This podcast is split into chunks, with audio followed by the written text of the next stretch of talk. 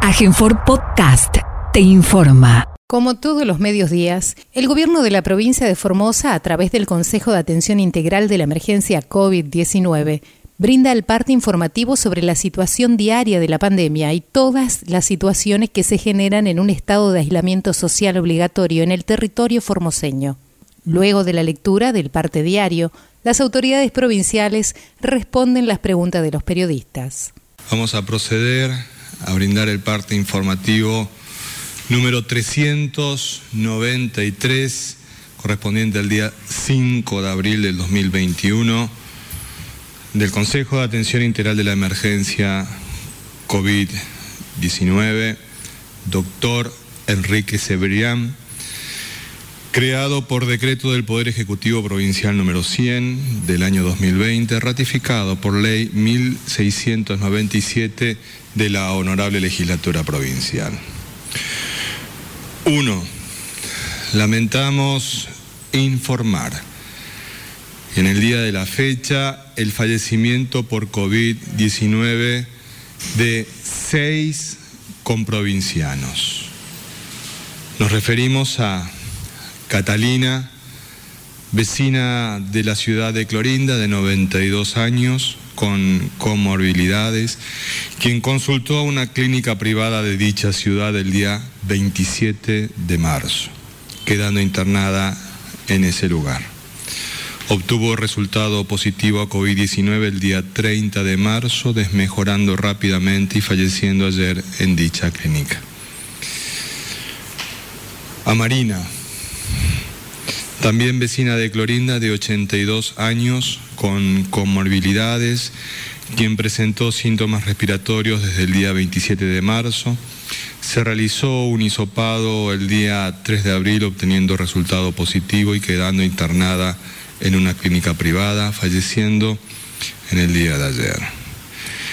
Jerónimo, vecino de la ciudad de Clorinda, de 59 años, quien consultó al hospital distrital de dicha ciudad el día 23 de marzo por fiebre y dificultad respiratoria, quedando internado desde esa fecha con diagnóstico de neumonía grave por COVID-19, falleciendo el sábado por la noche producto de la evolución de la enfermedad.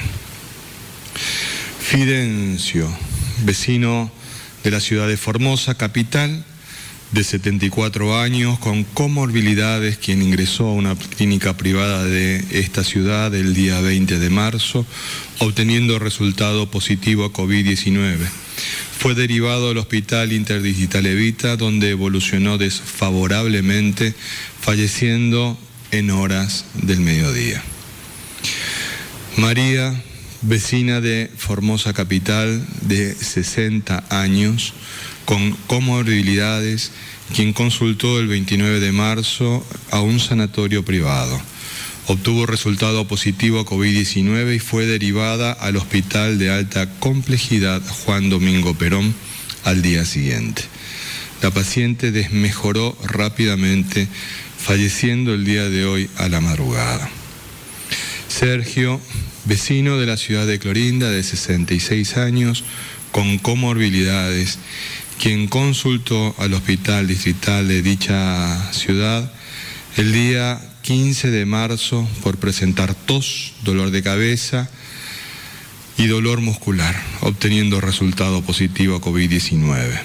Fue derivado al Hospital Interdigital Evita, donde obtuvo una evolución desfavorable en la terapia intensiva, falleciendo hoy en horas de la mañana a los familiares y seres queridos de Catalina, Marina, Jerónimo, Fidencio, María y Sergio, nuestras más sinceras condolencias por esta dolorosa pérdida.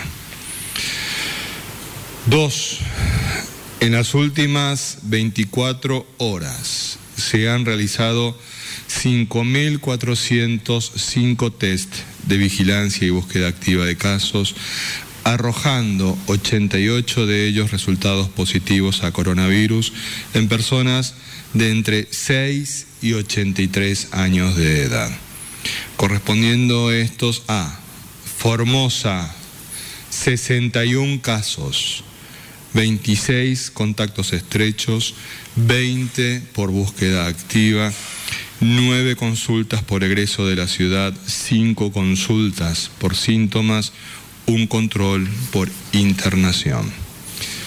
Ciudad de Clorinda, 24. 15 consultas por síntomas, 4 por búsqueda activa, 2 contactos estrechos, 2 consultas por egreso de la ciudad, un control por internación. Misión Tacaglé, 1, contacto estrecho. Pirané, 1, contacto estrecho. Ingreso desde otra jurisdicción, 1, desde la provincia de Corrientes. 3. En el día de la fecha se dará de alta médica a 68 pacientes de distintas localidades de la provincia. 4.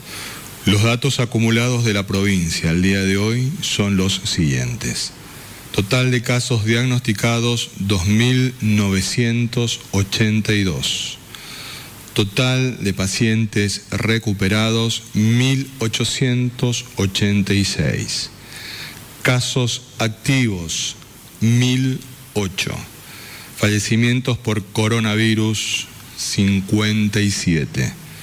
Casos en tránsito con egreso de la provincia 31.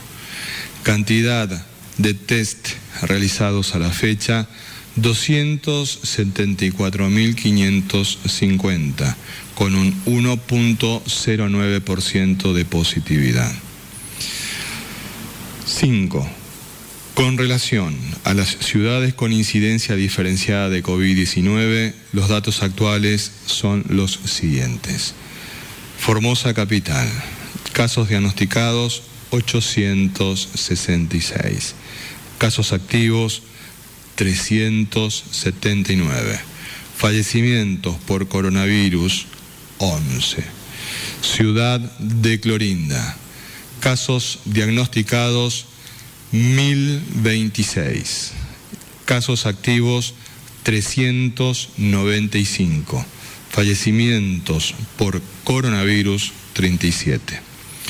Ingeniero Juárez, casos diagnosticados 265, casos activos 0, fallecimientos por coronavirus 2. 6. Los números de las últimas 24 horas relativos a la tarea preventiva que lleva adelante la policía en toda la provincia son los siguientes. Ingresos de camiones de carga 291. Ingresos a la provincia 400 88 vehículos y 1.081 personas. Control en la vía pública, 11.265 personas y 7.152 vehículos. Infracciones, 8 vehículos y 190 personas por incumplimiento de medidas sanitarias. Fiestas privadas intervenidas 6, ingresos irregulares judicializados 2. Siete, con provincianos, la preocupación constante por el riesgo epidemiológico que implica el aumento de la circulación de personas fuera de la provincia, así como nuestra vecindad con la República del Paraguay, nos llevó a la decisión de enviar muestras al Instituto Malbrán para la detección de posibles variantes de coronavirus. El resultado obtenido e informado en el día de ayer por el ministro Aníbal Gómez confirma la presencia de la cepa de Manaos en la ciudad de Clorinda, no pudiendo descartarse que la misma ya se encuentre circulando en otras localidades de la provincia.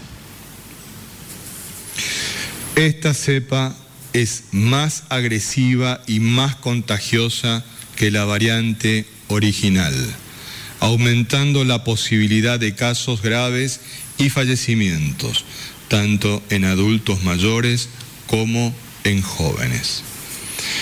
Las movilizaciones y aglomeración de personas ocurridas en Formosa Capital y Clorinda durante el mes de marzo, incumpliendo los cuidados preventivos y medidas sanitarias vigentes, claramente potenciaron el riesgo epidemiológico de esta situación y favorecieron la propagación del virus.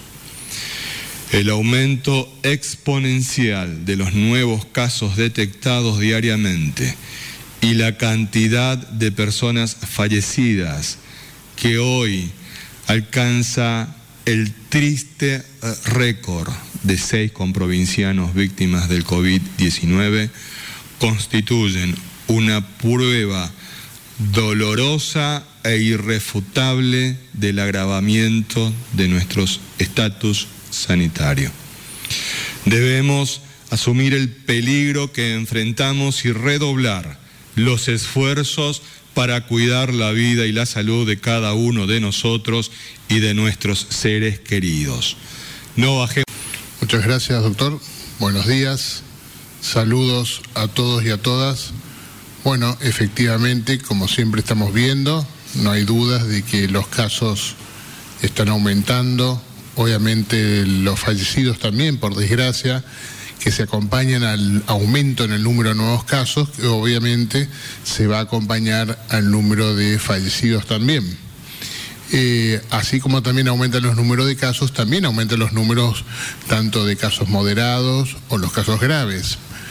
es por ello que eh, no solo el Hospital Interdistrital de la Contingencia se decidió que acepten pacientes COVID, sino también en los distintos hospitales y de ellos hay un grupo que son los más complicados o más complejos que terminan en terapia intensiva por cuadros graves en general.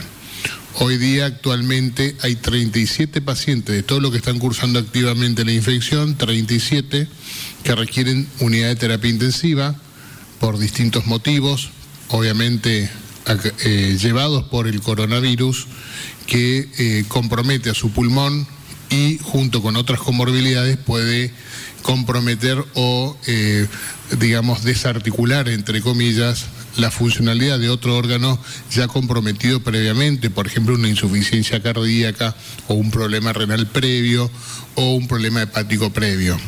Por lo tanto, estas 37 personas se encuentran en terapia intensiva, de las cuales 27 están en el Hospital Interdistrital de la Contingencia Vita, hay seis que están en la localidad de Clorinda, en la terapia intensiva del hospital de Clorinda. También hay tres en el hospital de alta complejidad, que también están en la terapia intensiva ahí, de la unidad de coronavirus. Y también hay un paciente que está en el hospital distrital número 8. También hay un paciente destinado a la terapia intensiva a COVID. De las 37 personas, dijimos que hay una capacidad de 77 camas que tenemos exclusivamente para COVID, ¿sí? No lo estoy contando otras camas, como por ejemplo en los sanatorios, todas las terapias intensivas del sanatorio, el alta complejidad también tiene otras terapias, no, tiene más de una sola terapia, una COVID, después para eh, eh, cuestiones generales o cardíacas, al igual lo mismo pasa en el Hospital Central, también tiene una unidad de terapia intensiva no COVID, eh, y así sucesivamente, o el Hospital Central, o, el Hospital de la Madre del Niño, etcétera. O sea, estamos contando exclusivamente las camas destinadas para COVID. De estas 77 que están exclusivamente para este grupo de personas, 37 están ocupadas actualmente. Eh, también quería hacer mención que eh, hay un grupo de personas que por desgracia ya ha fallecido. En el caso de hoy, un triste récord. Eh, es cierto que se están vacunando a muchas personas, por suerte hasta ahora ninguno de los fallecidos, ni en Formosa, ni tengamos noticias en la República Argentina, ninguno de los fallecidos hasta la actualidad eh, son personas que hayan tenido las dos dosis de vacuna. En las vacunas, eh, también el Ministerio de Salud de Nación ha sacado una publicación en donde de los vacunados solo el 0,2% tuvo eh, diagnóstico de coronavirus. O sea, a medida que pasa el tiempo y la población se va vacunando, disminuye significativamente la posibilidad de adquirir la infección. No es 100% que ninguna persona se va a infectar. No, hay posibilidad que se infecte, por supuesto, pero mucho menos probable que una persona vacunada se pueda infectar. Por lo tanto, van a aparecer personas vacunadas que adquieren la infección, seguramente.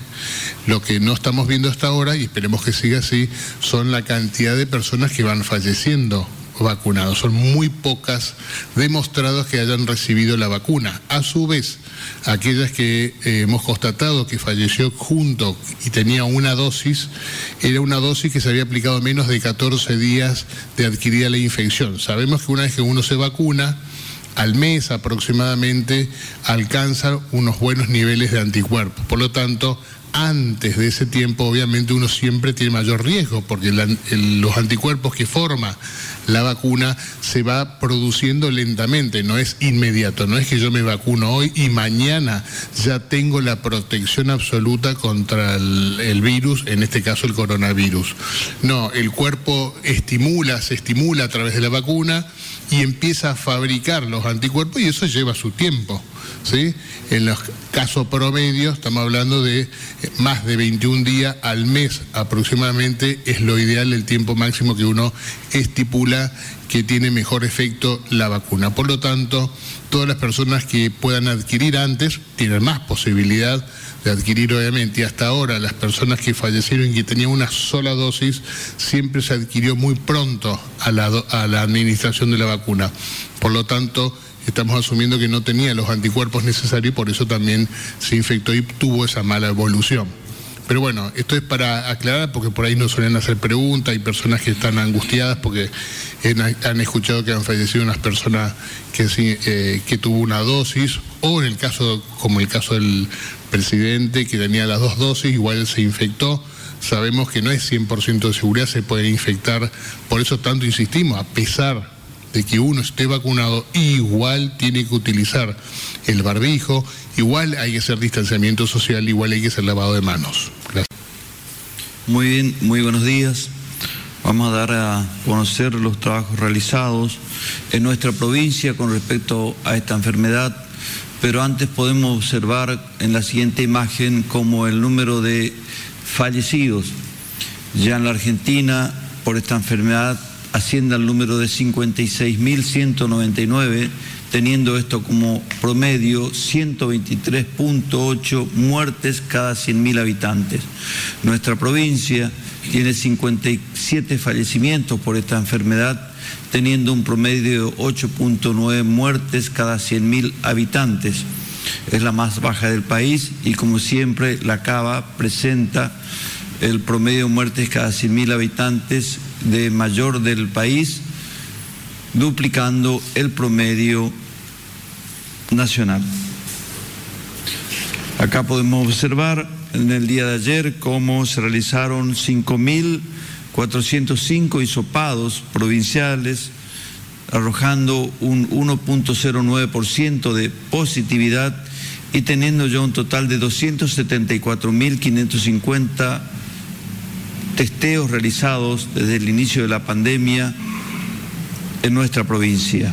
Podemos observar en este mapa, en el gráfico, como todos los distritos sanitarios en los cuales está subdividida nuestra provincia, cada uno con su hospital distrital de cabecera, cada cual con su centro de salud y su área programática, con sus personas bajo su responsabilidad, han estado trabajando en el día de ayer Fíjense ustedes que el Distrito Sanitario número uno arrojó 222 personas testeadas en el día de ayer, siendo todos ellos negativos. Son buenas noticias que nos vienen del oeste.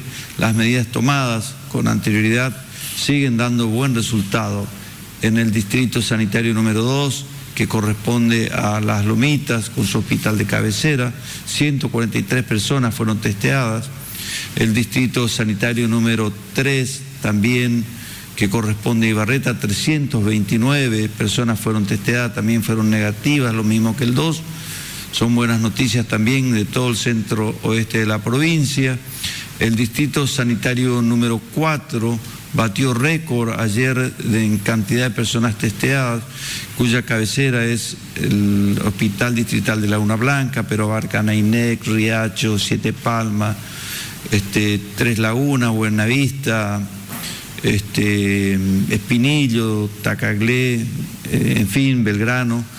Este, todas estas localidades juntas, 1.050 personas fueron testeadas en el día de ayer, el distrito sanitario número 5, correspondiente al Colorado, 475, el distrito sanitario número 6, cuya cabecera es Pirané, 272 personas, el distrito sanitario número 12 que corresponde a Clorinda, 394, mientras que en Formosa Capital un total de 2.520 personas han sido testeadas en todas sus regiones sanitarias.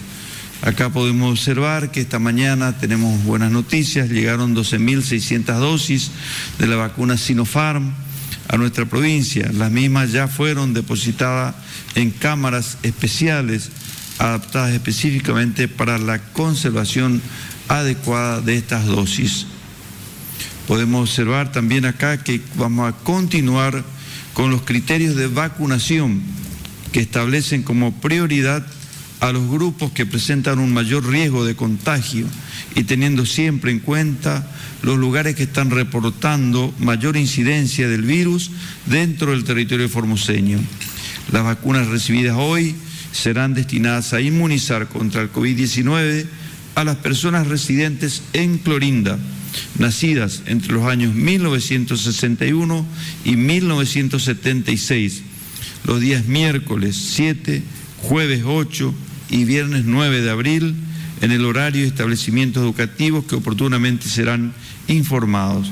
Recordemos que la ciudad de Clorinda Ahí se detectó la variante de Manaos, que se caracteriza por ser más agresiva, contagiosa y afecta a personas más jóvenes, y que dicha ciudad se encuentra ubicada en la frontera con Paraguay, país vecino que se encuentra atravesando una severa crisis sanitaria debido al desborde de su sistema de salud, precisamente por la propagación de esta mutación, la de Manaos, y la falta de vacunas.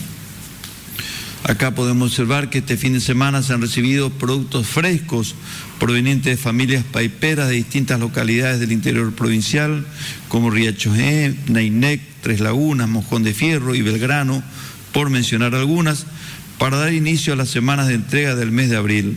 Lechuga, cebollita de verdeo, perejil, distintos tipos de zapallos, huevos, pepinos, son algunos de los productos recibidos este fin de semana y seguiremos recibiendo otro en el transcurso de la semana, como por ejemplo melón, que serán también aportados a las familias beneficiarias de este plan.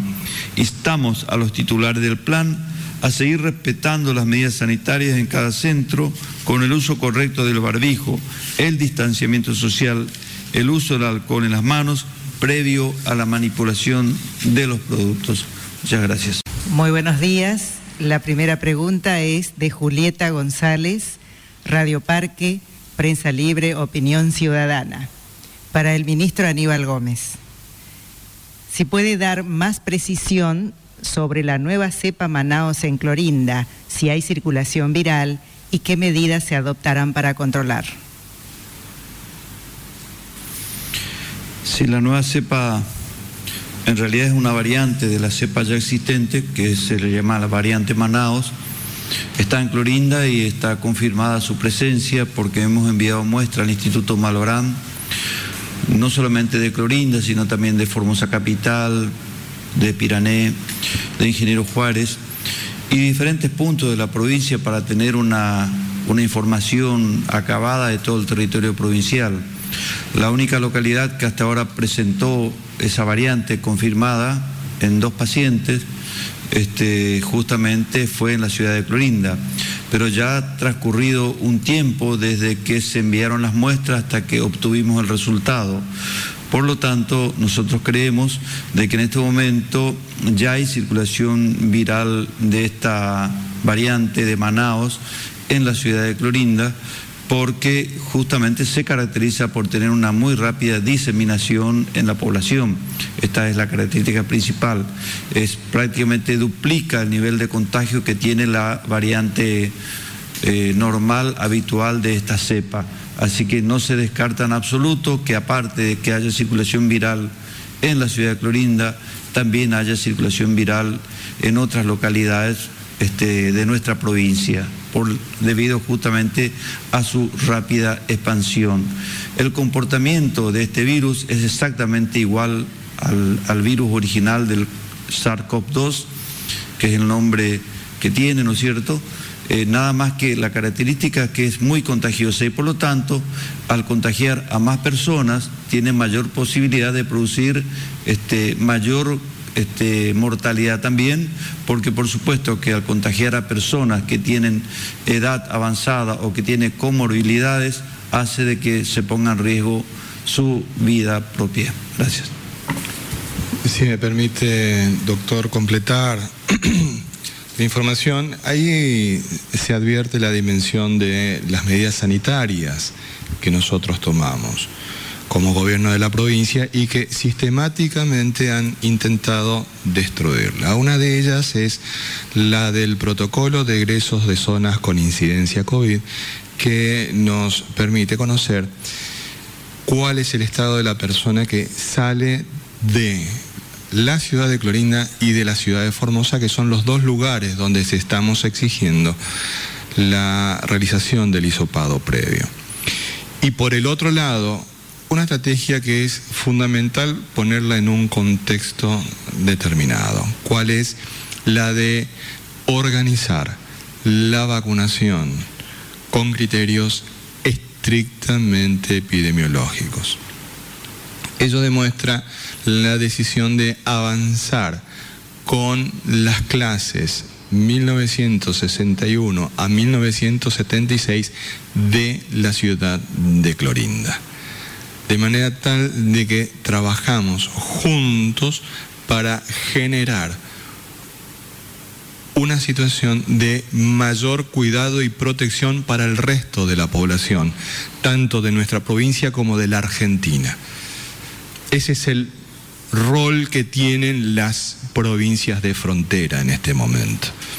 El tremendo esfuerzo que estamos haciendo justamente para cuidar la vida y la salud no solamente de la población de nuestra provincia, sino también del resto de la Argentina, para generar un área que nos permita a nosotros la amortiguación de esta situación. Para los formoseños esto no es nuevo, ya lo hemos vivido con el dengue. El trabajo que hemos realizado distintos años en la ciudad de Clorinda, justamente por esta situación de dinamismo fronterizo y en particular con el dengue, nos ha demostrado y nos ha dado un caudal de experiencia al respecto.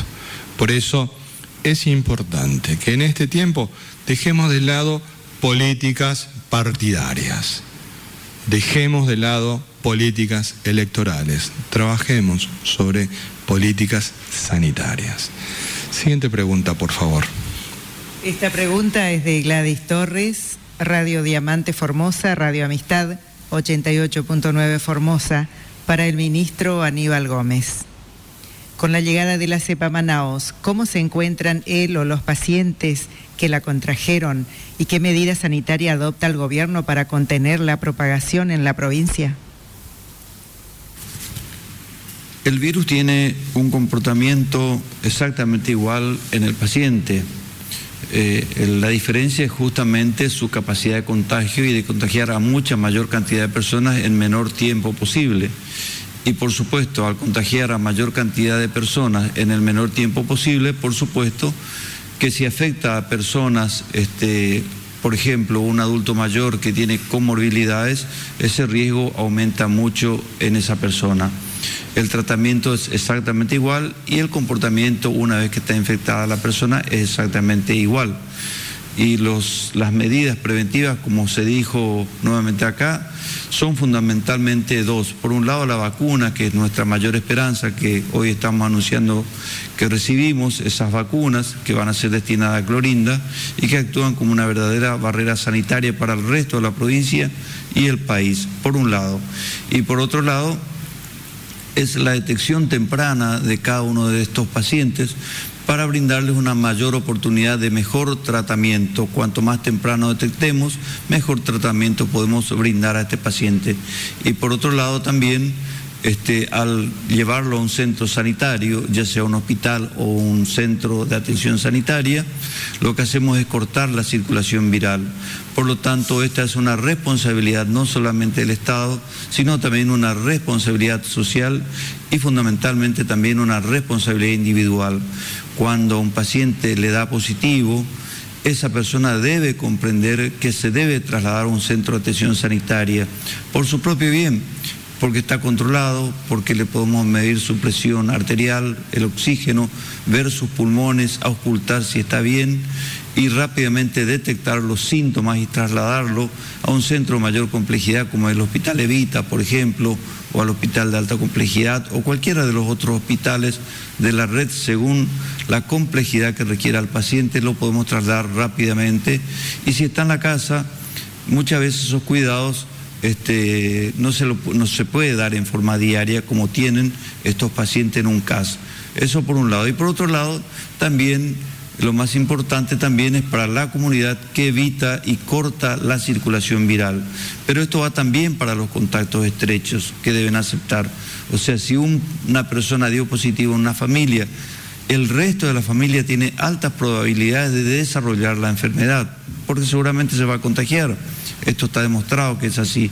Entonces la familia también es importante que voluntariamente acepte ir a un centro de, atención para contactos estrechos, el CAPSE, como llamamos nosotros, que son los hoteles en donde van a recibir una muy buena atención y vamos a evitar de esta manera la propagación del virus. Estamos en una curva ascendente muy importante de esta enfermedad en nuestra provincia, no solamente por el número de infectados, sino también por el número de fallecimientos. Entonces es hora de que todos juntos nos, este, nos pongamos de acuerdo en las necesidades de mantener estas medidas sanitarias, porque es la única manera que tenemos de frenar el avance de esta enfermedad. Siguiente pregunta, por favor. Esta pregunta es de Sergio Laza, Radio La Mira 101.5 ante la aparición de casos positivos de COVID-19 en personas vacunadas con las dos dosis de la Sputnik B. ¿Cuál es el nivel de protección de las vacunas que se aplican en Formosa y si los trabajadores de la salud que realizan hisopados en los domicilios están vacunados? Doctor Igorini, por favor. Sí, las tres vacunas que se están aplicando en la Argentina, obviamente en Formosa, la cual distribuye el Ministerio de Salud de la Nación, tienen muy buena cobertura a las tres. Eh, superan el 80%, las Sputnik el 90%, las otras 88% y si mal no recuerdo la última el 83%, o sea, muy alto nivel eh, de cobertura. Eh, no es el 100%, ninguna vacuna tiene el 100% de efectividad, siempre hay un grupo de personas por X eh, circunstancias, por su cuestión inmunológica, etcétera, donde obviamente tiene más posibilidad de no formar anticuerpos. Por ejemplo, los pacientes inmunosuprimidos o aquellos que tengan tratamiento inmunosupresores, el uso de corticoides eh, también puede enlentecer la aparición o disminuir la aparición de los anticuerpos. Por lo tanto, ahí también baja la posibilidad. En ese grupo de personas no es el 90%, sino disminuye depende de la inmunodeficiencia que tenga, puede ser un 20, un 30, un 40, un 50% la posibilidad de que sea efectivo. O sea, siempre va a haber personas que tengan mayor riesgo de adquirir la infección. Igualmente, eh, como no es el 100%, siempre va a haber personas, por más que tengan las dos dosis, de desarrollar la infección.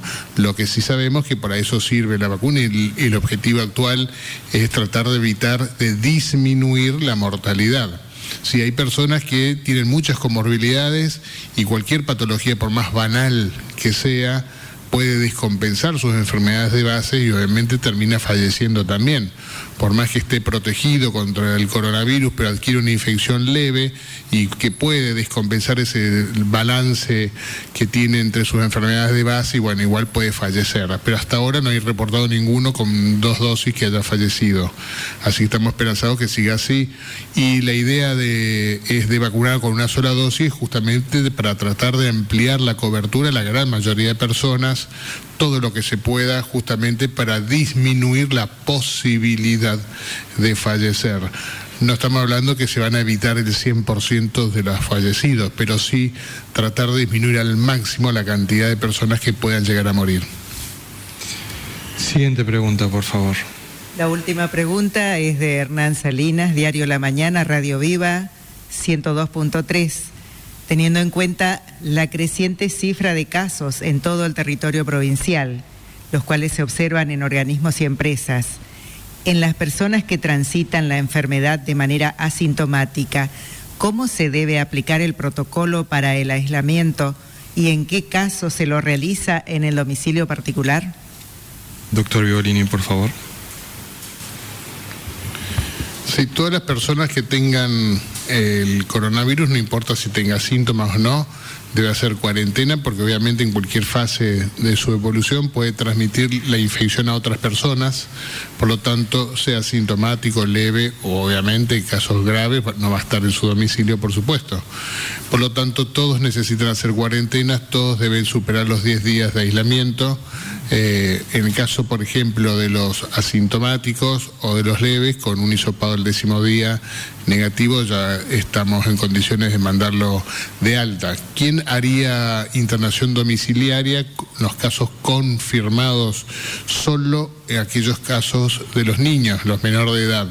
Todo el resto vamos a insistir que sea la internación en una institución porque, por ejemplo, mayores de 60 tienen mayor riesgo de evolución desfavorablemente. Necesitamos tener mejor control de ese paciente, por lo tanto necesitamos que sea una institución más controlada y no en su domicilio. O personas con comorbilidades también todos los hipertensos, diabéticos, etcétera, menor de 60 años que tengan diagnóstico, no le vamos a pedir que vaya al domicilio porque no es una recomendación, lo mejor, lo mejor estar con mejor control clínico en una institución, sea un centro de asistencia sanitaria o sea un hospital. En las redes sociales nos han formulado una pregunta y atento a la relevancia de ella se la vamos a transmitir al doctor Aníbal Gómez. Doctor Gómez, soy paciente oncológica. Por la fecha de mi nacimiento correspondería mi vacunación. La pregunta es si atento a mi estado de salud, paciente oncológica, ¿me puedo vacunar? En general, todos los pacientes que tengan comorbilidades, no solamente que se pueden vacunar, sino que es recomendable que se vacunen. Pero sí es importante también que consulte con su médico porque dependiendo la etapa de la enfermedad o del tratamiento que esté cursando, habría que analizarlo, porque si justo está en tratamiento con drogas inmunosupresoras o que deprimen su inmunidad, esta no va a ser la mejor etapa, sería conveniente esperar unos días y luego inmunizarse, que es lo podrá hacer en un futuro sin ningún problema si está dentro del rango de edad. Pero los pacientes que tienen comorbilidades conviene que sean vacunados. Gracias, doctor. La historia nos ha colocado a cada uno de nosotros y nosotras como protagonistas de este momento. Debemos tomar conciencia de la responsabilidad que tenemos ante el virus. Las medidas sanitarias dispuestas están orientadas al cuidado de la vida y de la salud de todos y de todas. Cumplamos con los protocolos, cumplamos con el distanciamiento social, el uso del barbijo, el lavado frecuente de manos, la aireación de los distintos espacios. Y un dato que no es menor. Fíjense ustedes que en el día de hoy nosotros hemos anunciado en la ciudad de Formosa hemos detectado 61 casos nuevos. Solamente nueve de esos casos son personas mayores de 60 años. El resto es menor de esa edad. Tomemos conciencia del cuidado que tenemos que tener todos y todas. Esta proporción se repite en la ciudad de Clorinda, que de los 24 casos que hemos anunciado el día de hoy, 5 son mayores de 60. El resto son menores de esa edad. Tomemos conciencia. Los esfuerzos los estamos realizando todos. En el día de ayer hicimos 5.405 test y a nivel nacional se hicieron 33.159. Es decir, el 16% de los testeos que se hicieron en la Argentina corresponden a la provincia de Formosa. Eso habla a las claras del compromiso y el esfuerzo que estamos teniendo todos y todas en la búsqueda activa. Salimos a buscar el virus para que todos tengamos mejores oportunidades de cuidado. Tomemos conciencia del momento histórico en el que estamos y del protagonismo de cada uno de nosotros y nosotras. Los esperamos mañana y agradecemos a los miles que se han comunicado con nosotros en las distintas plataformas de comunicación. Que Dios y la Virgen nos cuiden y protejan en estas Pascuas de Resurrección.